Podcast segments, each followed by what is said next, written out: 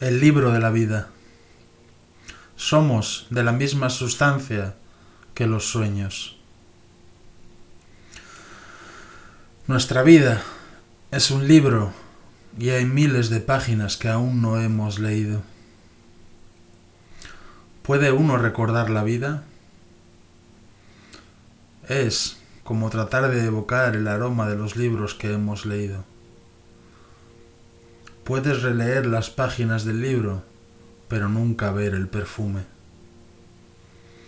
Los perfumes son los sentimientos de las flores. Elegir la vida antes que la muerte. Amor antes que indiferencia. Concordia antes que discordia. Cultura antes que ignorancia.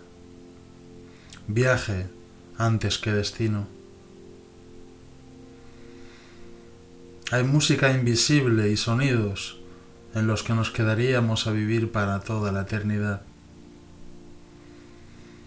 A lo único que hay que tenerle miedo es al propio miedo. Tan pronto como aparecen el miedo, los celos y el ansia de poder, se pierde el sentido de la realidad. Nunca entenderé el odio y la ignorancia. No comprendo cómo alguien puede odiar y estar completamente sano. Uno debe tener mucho cuidado con lo que se lleva cuando se va para siempre. Siempre terminamos llegando a donde nos esperan.